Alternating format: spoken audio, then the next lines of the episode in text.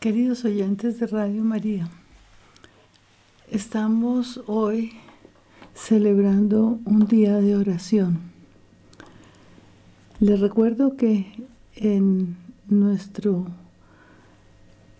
transcurso del programa estamos visitando los lugares que Jesús conoció, aunque después los desarrollaremos con mayor precisión, nos vamos a iluminar algo en ellos para recordar esa figura adorable de nuestro Salvador y acompañarlo en esos sitios que Él con su, con su presencia bendijo y proporcionó tanto bien.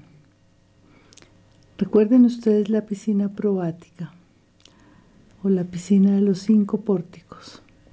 Allá estuvo Jesús.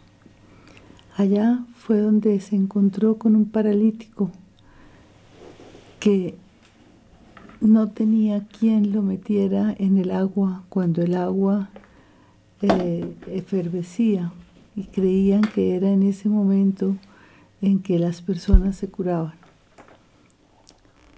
Este paralítico no tenía nadie, era una persona sola, sola con su enfermedad, sola en su tristeza de quererse curar y no poder hacerlo, es decir, era una frustración permanente. Pero nuestro Señor llega nuestro, Señor llega no para curarlo con el agua de una piscina, sino para curarlo con su presencia. Y efectivamente lo cura, le dice que tome su camilla y que vaya a su casa. Todos de alguna manera somos paralíticos. Tenemos tantos momentos en que nos sentimos inermes, impotentes, sin poder resolver los problemas. En este primer momento de reflexión, ofrezcámosle a nuestro Señor esas impotencias, esos problemas, y pidámosle que lo que no podemos hacer nosotros lo haga Él, que nos cure de todas nuestras enfermedades físicas y espirituales. Y digamos con toda la fe, el Padre nuestro. Padre nuestro, que estás en el cielo, santificado sea tu nombre. Venga a nosotros tu reino, hágase tu voluntad, en la tierra como en el cielo. Danos hoy nuestro pan de cada día. Perdona nuestras ofensas, como también nosotros perdonamos a los que nos ofenden. No nos dejes caer en la tentación y líbranos del mal. Roguémosle a la Virgen María, ella que tiene un corazón de madre, que también ella interceda por nuestra curación ella que se ha compadecido tantas veces de la miseria humana, que a través de sus apariciones nos muestra su cercanía. Digámosle que ella interceda que nos acoja en su corazón. Dios te salve María, llena eres de gracia, el Señor es contigo, bendita tú eres entre todas las mujeres, y bendito es el fruto de tu vientre Jesús. Santa María, Madre de Dios, ruega por nosotros los pecadores, ahora y en la hora de nuestra muerte. Amén.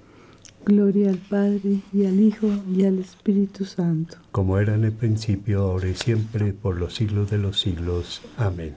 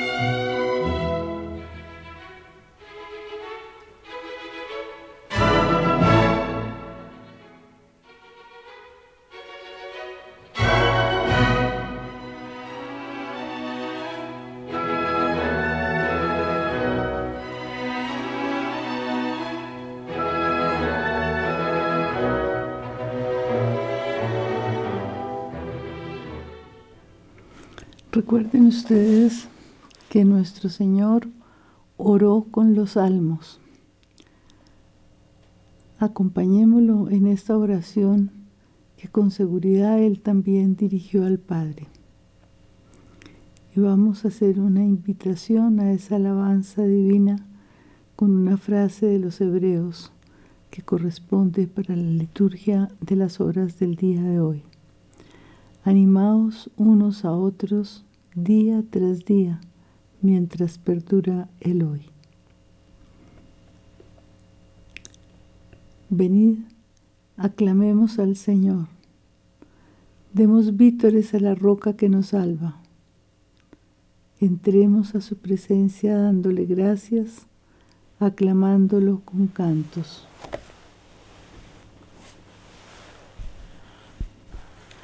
porque el Señor es un Dios grande, soberano de todos los dioses. Tiene en su mano las cimas de la tierra, son suyos las cumbres de los montes.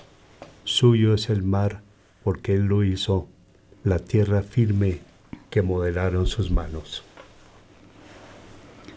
Venid, postrémonos por tierra, bendiciendo al Señor Creador nuestro, porque Él es nuestro Dios y nosotros su pueblo, el rebaño que Él guía.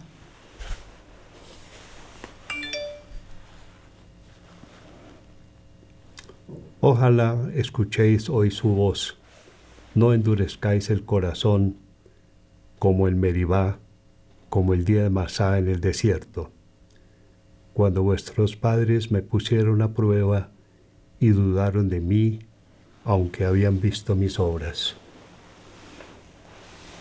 Durante cuarenta años aquella generación me repugnó y dije, es un pueblo de corazón extraviado que no reconoce mi camino. Por eso he jurado en mi cólera que no entrarán en mi descanso. Gloria al Padre y al Hijo y al Espíritu Santo. Como era en el principio, ahora y siempre, por los siglos de los siglos. Amén.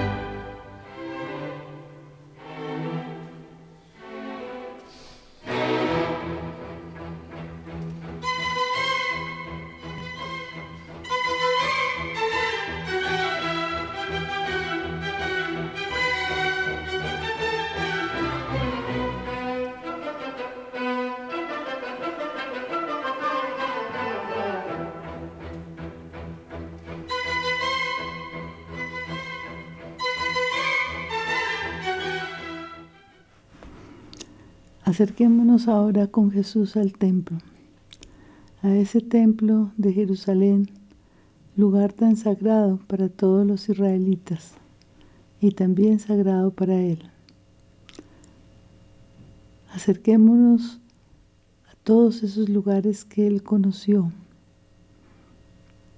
por los que Él caminó, en los que Él estuvo. En los que él oró.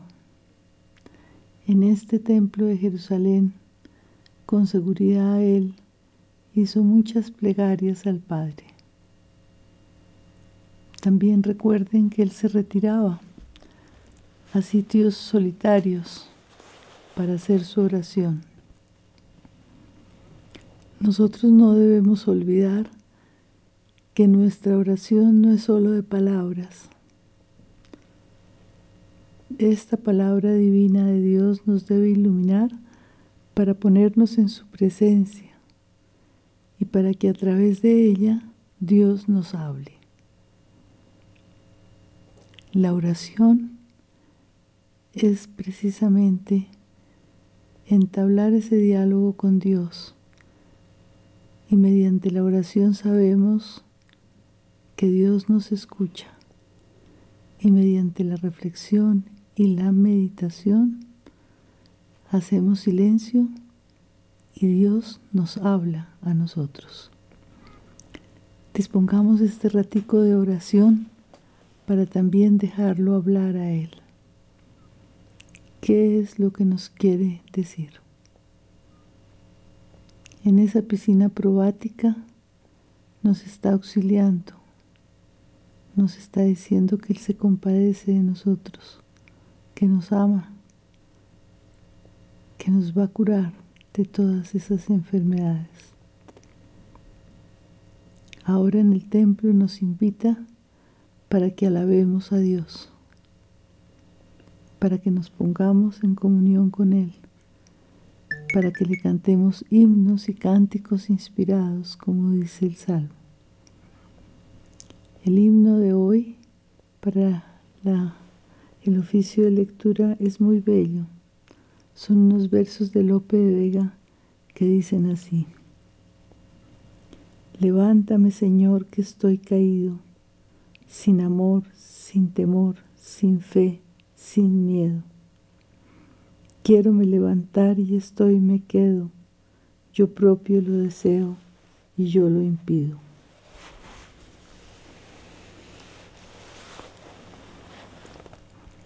Estoy siendo uno solo dividido a un tiempo muerto y vivo, triste y ledo.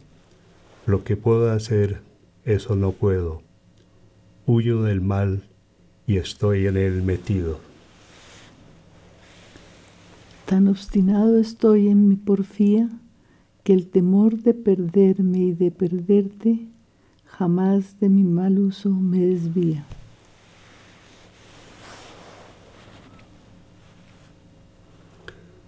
Tu poder y bondad truequen mi suerte, que en otros veo enmienda cada día, y en mí nuevo deseo de ofenderte. Amén.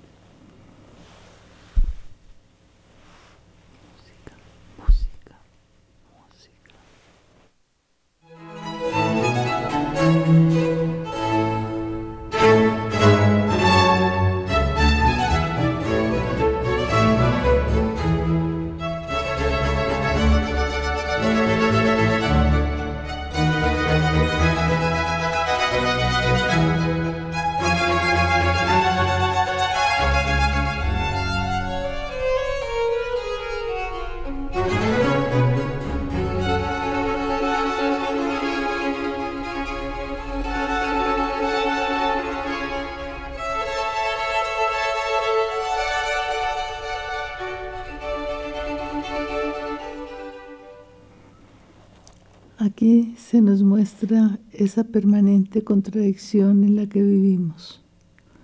Como decía San Pablo, queremos hacer el bien y hacemos el mal que no queremos. Pongamos esa impotencia nuestra también en manos de nuestro Señor y con toda humildad pidámosle que Él nos transforme, que Él asuma nuestro pecado, nuestras limitaciones, nuestras frustraciones y que todo lo transforme con su presencia maravillosa, bondadosa y gloriosa. También nosotros gemimos en nuestro interior aguardando la redención de nuestro cuerpo, nos dice la antífona de hoy de hoy. Y el Salmo 38, que es muy bello, nos dice, yo me dije, vigilaré mi proceder para que no se me vaya la lengua. Pondré una mordaza a mi boca mientras el impío esté presente. Guardé silencio resignado, no hablé con ligereza, pero mi herida empeoró y el corazón me ardía por dentro. Pensándolo me requemaba hasta que solté la lengua. Señor, dame a conocer mi fin y cuál es la medida de mis años, para que comprenda lo caduco que soy.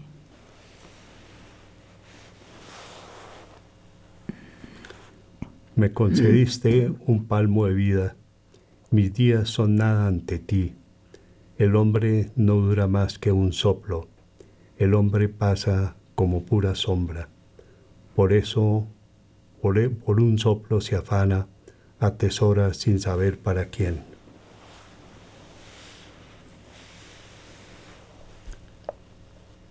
Gloria al Padre y al Hijo y al Espíritu Santo como era en el principio, ahora y siempre, por los siglos de los siglos. Amén. También nosotros gemimos en nuestro interior, aguardando la redención de nuestro cuerpo. Escucha, Señor, mi oración, no seas sordo a mi llanto.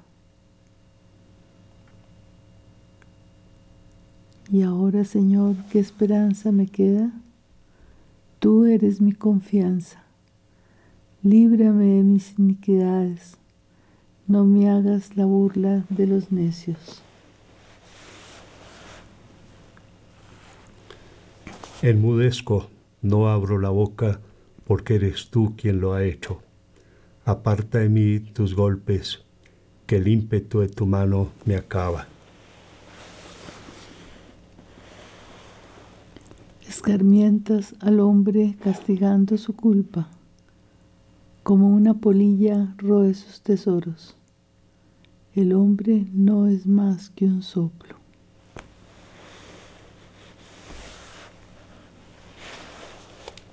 Escucha, Señor, mi oración, haz caso de mis gemidos, no seas sordo a mi llanto.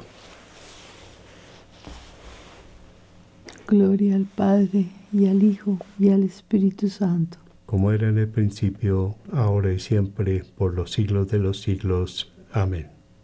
Escucha, Señor, mi oración, no seas sordo a mi llanto.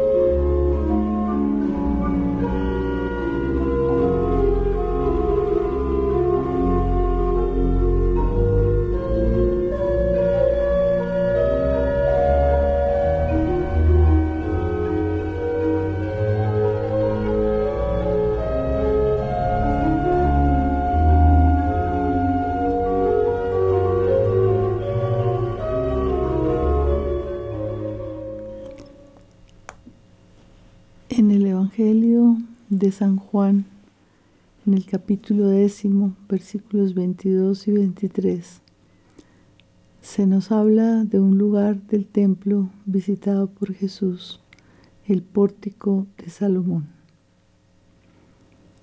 En ese pórtico los judíos detuvieron a nuestro Señor. con motivo de la fiesta de la dedicación la Hanukkah. Recuerden ustedes que él viajaba hacía esas peregrinaciones a Jerusalén para las fiestas. Eso lo hizo en compañía de sus padres, de José y de María, desde niño. Y ahora con sus discípulos continúa visitando a Dios en ese templo. Este lugar del pórtico de Salomón es uno de los lugares más absolutamente seguros donde Jesús estuvo y fue detenido. Acompañemos esa injusticia que cometen con Él, con este salmo en, la, en el que Él de todas maneras pone su confianza en el Abba, en su papá, en Dios Padre. Y no entendemos muchas veces la maldad de los seres humanos, de nosotros mismos. Roguémosle a Dios que transforme nuestros corazones y que los haga más limpios, más rectos. Yo confío en la misericordia del Señor por siempre jamás, nos dice la antífona tercera. El que se gloría, dice San Pablo en la primera a los Corintios, que se gloríe en el Señor. ¿Por qué te glorías de la maldad y te envalentonas contra el piadoso? Estás todo el día maquinando injusticias. Tu lengua es navaja afilada, autor de fraudes.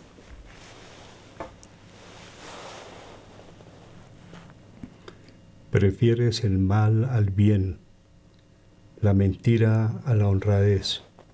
Prefieres las palabras corrosivas, lengua embustera.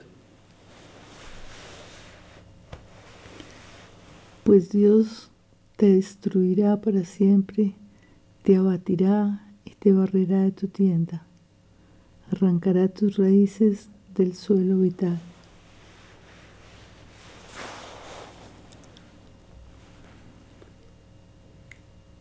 La verán los justos y temerán, y se reirán de él. Mirad al valiente que no puso en Dios su apoyo, confió en sus muchas riquezas, se insolentó en sus crímenes.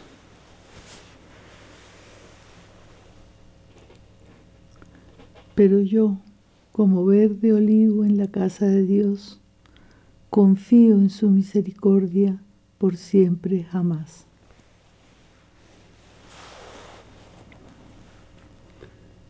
Te daré siempre gracias porque has actuado. Proclamaré delante de tus fieles, tu nombre es bueno. Gloria al Padre y al Hijo y al Espíritu Santo. Como era en el principio, ahora y siempre, por los siglos de los siglos. Amén. Yo confío en la misericordia del Señor por siempre jamás. Pongamos nuestra vida con todas sus contradicciones en las manos de Dios. Roguémosle que Él transforme esos corazones nuestros de piedra en corazones de carne, que se conduelan con el dolor de los otros, que hagan suyas las penas de los demás,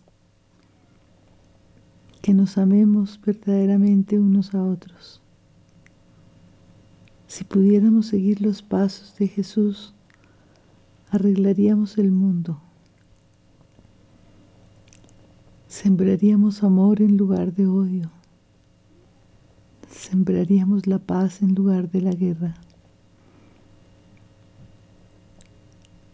Sembraríamos la alegría en lugar de la tristeza. No habría en nosotros rencores ni odios.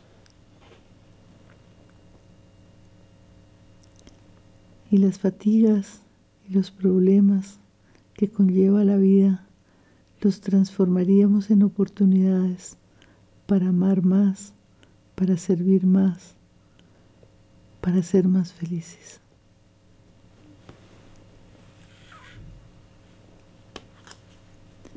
Fíjense ustedes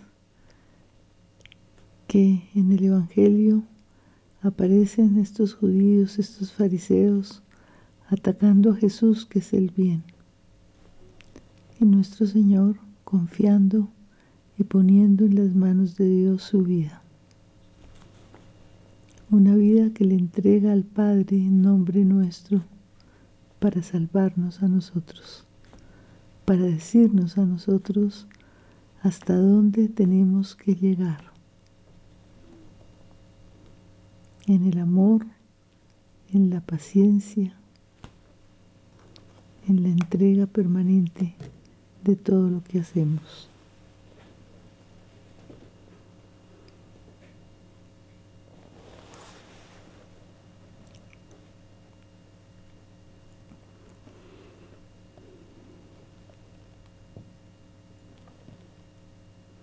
Muchas veces hemos oído el tiempo es oro.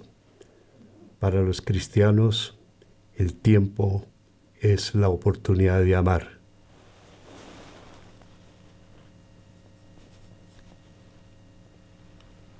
Fíjense qué cambio de paradigma. El tiempo es oro, es decir, el tiempo hay que aprovecharlo hay que sacarle partido, hay que hacer dinero. Pero si lo vemos como la oportunidad de amar, el tiempo ya se vuelve salvífico. No desperdiciaremos un instante en poder mostrarle a nuestro Señor nuestro amor en el amor que le demos a los otros.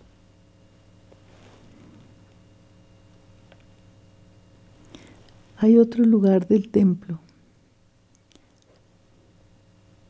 que también es muy importante y que se nos habla de él en los Hechos de los Apóstoles. La puerta llamada la Hermosa. La puerta oriental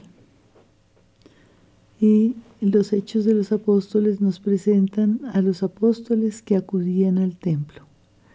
Ellos también, con el ejemplo de nuestro Señor, continuaban visitando el templo para hacer oración. A la entrada del templo, Pedro y Juan se encuentran también con un paralítico. Y Pedro le dice, no tengo ni oro ni plata que darte, pero lo que tengo te lo doy en nombre de Jesús Nazareno. Levántate.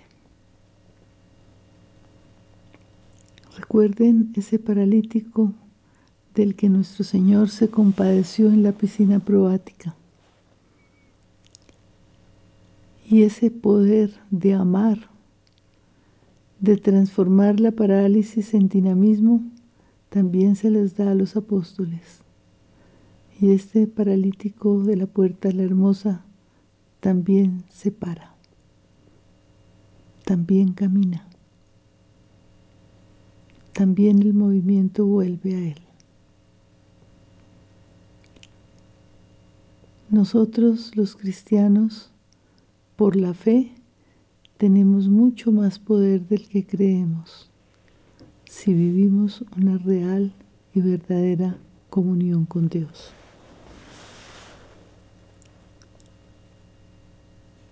Hagamos esa oración maravillosa del Padre nuestro que nuestro Señor nos enseñó para dirigirnos a Dios como Padre.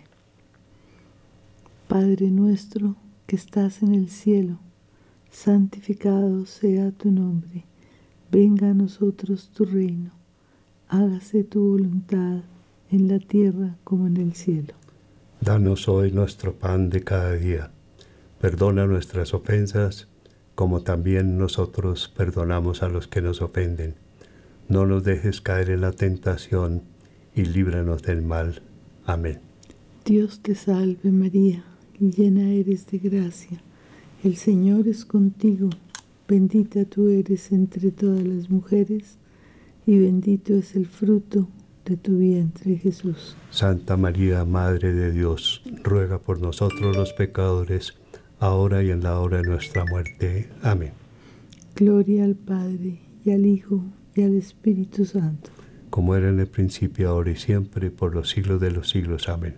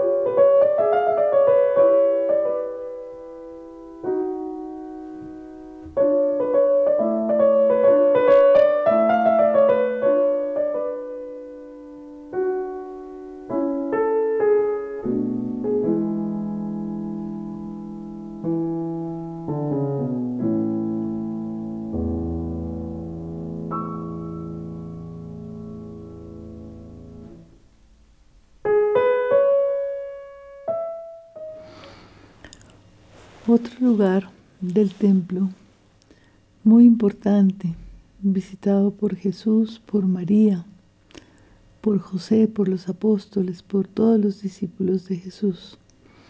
Era lo que se llamaba el atrio de los gentiles. Josefo nos dice que los judíos cumplían con una norma respecto a la forma de acercarse al templo había cuatro grados de pureza que marcaban dicho acercamiento. Fíjense los judíos lo empeñados que se encuentran en marcar diferencias y exclusiones. El primero era el atrio exterior o de los gentiles, donde podían estar los gentiles y las mujeres en estado de impureza. El segundo atrio era para los puros, tanto hombres como mujeres. El tercero, al tercero solamente podían acceder, acceder los hombres israelitas y al cuarto solamente los sacerdotes. La instancia interior, el Santa Santorum, era solo para el sumo sacerdote. En el centro del atrio de los gentiles se levantaba una plataforma sobre la cual había una especie de barandilla con inscripciones escritas en placas de piedra que servían de advertencia a los no judíos. El texto decía, Ningún extranjero entrará dentro de la balustrada del templo o del recinto y cualquiera que sea sorprendido allí será responsable de, la muerte que en consecuencia le sobrevendrá. Fíjense que qué dolor entender lo sagrado solo como un lugar y un, un lugar que se ve amenazado y para protegerlo se amenaza de muerte. Esto corresponde a una mentalidad totalmente diferente a la que Jesús vino a enseñarnos. La mentalidad de Jesús es incluyente. A todos nos invita a ir hacia el Padre, a amarlo cada día más, a pedir perdón por nuestros pecados, pero a no permitir que el pecado nos separe de Dios porque si nos arrepentimos, si cambiamos, si transformamos nuestra vida, nuestro Señor hará que haya más alegría en el cielo por ese pecador que se convierte que por 99 justos que permanecen con Él. Es importante que nosotros seamos incluyentes, que amemos a todos sin distinción de raza, de credo, de aspecto, de manera de ser. También debemos perdonar, perdonar como Jesús nos perdona. No es fácil, es muy difícil. Pero perdonar es amar. Y a los que nos han hecho mucho, mucho daño, encomendémoslos en nuestras oraciones para que también ellos lleguen a una comunión perfecta con Dios.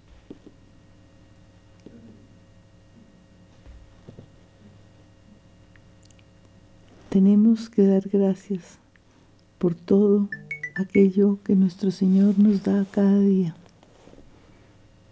por todos esos sentimientos buenos que Él pone en nuestro corazón. Cuando sentimos la necesidad de amar, de servir, es Dios quien está en nuestro corazón. Cuando sentimos que debemos dejar a un lado nuestro egoísmo, que podemos compartir lo que tenemos. Ahí está Dios. Cuando vemos un paisaje maravilloso y en él evocamos la obra creadora de Dios, ahí está Él. De manera que, a la manera de la Virgen María, que daba gracias por todo lo que Dios hacía en ella. Demos gracias a Dios y proclamemos con la Virgen el Magnificat. Proclama mi alma la grandeza del Señor. Se alegra mi espíritu en Dios mi Salvador, porque ha mirado la humillación de su esclava. Desde ahora me felicitarán todas las generaciones, porque el poderoso ha hecho obras grandes por mí. Su nombre es santo y su misericordia llega a sus fieles de generación en generación. Él hace proezas con su brazo, dispersa a los soberbios de corazón, derriba el trono a los poderosos, enaltece a los humildes y a los hambrientos, los, colma de bienes. Desde ahora me felicitarán todas las generaciones, porque el poderoso ha hecho obras grandes por mí. Su nombre es santo, y su misericordia llega a sus fieles de generación en generación. Él hace proezas con su brazo, dispersa a los soberbios de corazón, derriba el trono a los poderosos y enaltece a los humildes. A los hambrientos los colma de bienes y a los ricos los despide vacíos. Auxilia a Israel su siervo, acordándose de su misericordia, como lo había prometido a nuestros padres en favor de Abraham y su ascendencia por siempre. Gloria al Padre y al Hijo y al Espíritu Santo. Como era en el principio, ahora y siempre, por los siglos de los siglos. Amén.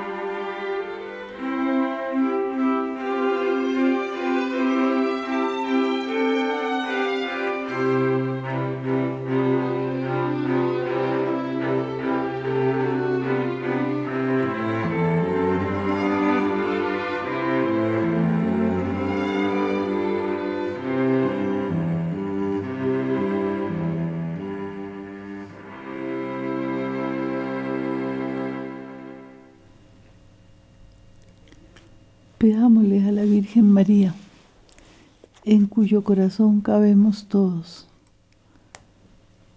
que nos ayude a hacer en cada instante de nuestra vida la voluntad de Dios.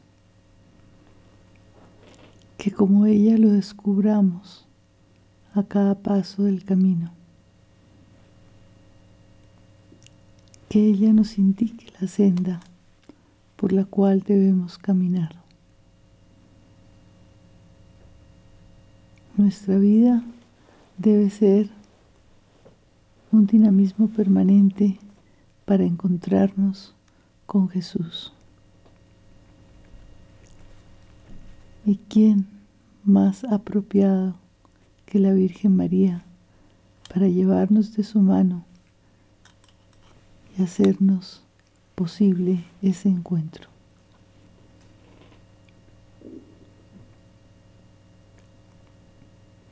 Ella también conoció el templo de Jerusalén.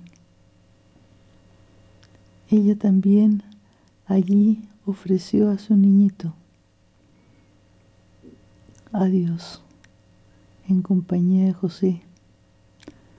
Allá ella se encontró con el anciano Simeón con la profetisa Ana y con sorpresa vio lo que de él se decía.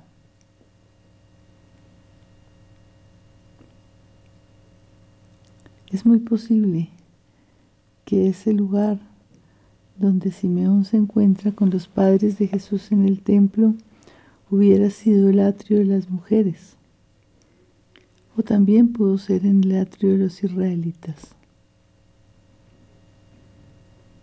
Allí, ese Señor ya mayor, que había dedicado su vida a Dios, por inspiración divina cuando ve a esta sagrada familia y contempla al niño en brazos de esa jovencita que lo lleva,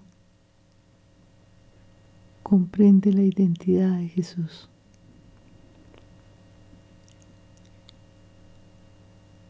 Y estrechándolo en sus brazos, dice esa oración tan linda del Benedictus. Bendito sea el Señor Rey de Dios. Rey de Israel, porque ha visitado y redimido a su pueblo, suscitándonos una fuerza de salvación en la casa de David su siervo, según lo había predicho desde antiguo por boca de sus santos profetas. La oración de Simeón es distinta, es muy cortica. Esa oración que estamos diciendo es la oración de Zacarías, el papá de Juan Bautista, cuando también él supo la identidad de su hijo y para lo cual él estaba llamado. La oración del Benedictus dice, Ahora Señor puedes dejar a tu siervo irse en paz, porque mis ojos han contemplado la salvación. Él estrecha en sus brazos a Jesús y sabe quién es Jesús. Él es la salvación del mundo.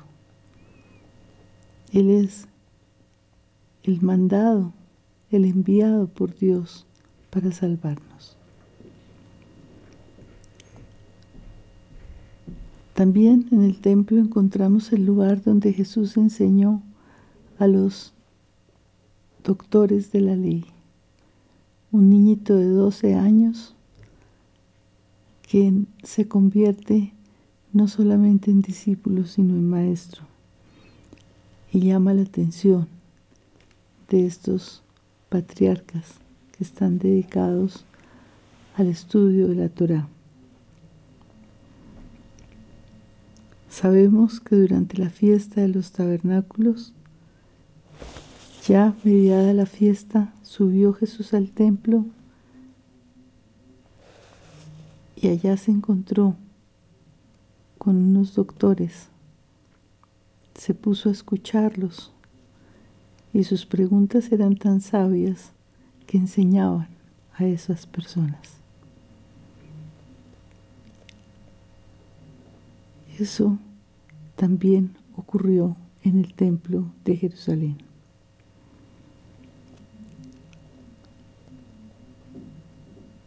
Yo creo que es importante todo lo que nosotros les estamos diciendo con respecto a la preparación para poder leer el texto sagrado. Este primer tomo del libro María, la Madre de Jesús, es una preparación para acercarnos a los textos bíblicos. Cuando lleguemos a ellos, ya vamos a tener todo un bagaje que nos ayuda a comprender y a interpretar de una manera correcta los textos del Nuevo Testamento, sobre todo los evangelios de la infancia, donde se encuentra la Virgen María, y nosotros podamos verdaderamente tener la sabiduría suficiente para sumergirnos, aunque sea un poquito, en ese mar inmenso del amor de Dios, en la persona de Jesucristo. Entonces yo creo que con esta oración también hemos hecho un rato de preparación. Terminemos alabando a la Virgen con el Ave María en griego, tal como se encuentra en el texto del Nuevo Testamento. Jaire María, que haritomene hokirius metasi, eulogemene su y sin Calle ulogemenos o carpos, tesco iliasi, oh Jesús. Aguía María Theotoque, presbeue hiperemon tona martolón, nincae ente ora, tu zanatú emon. Amén. Hasta el próximo miércoles, Dios mediante.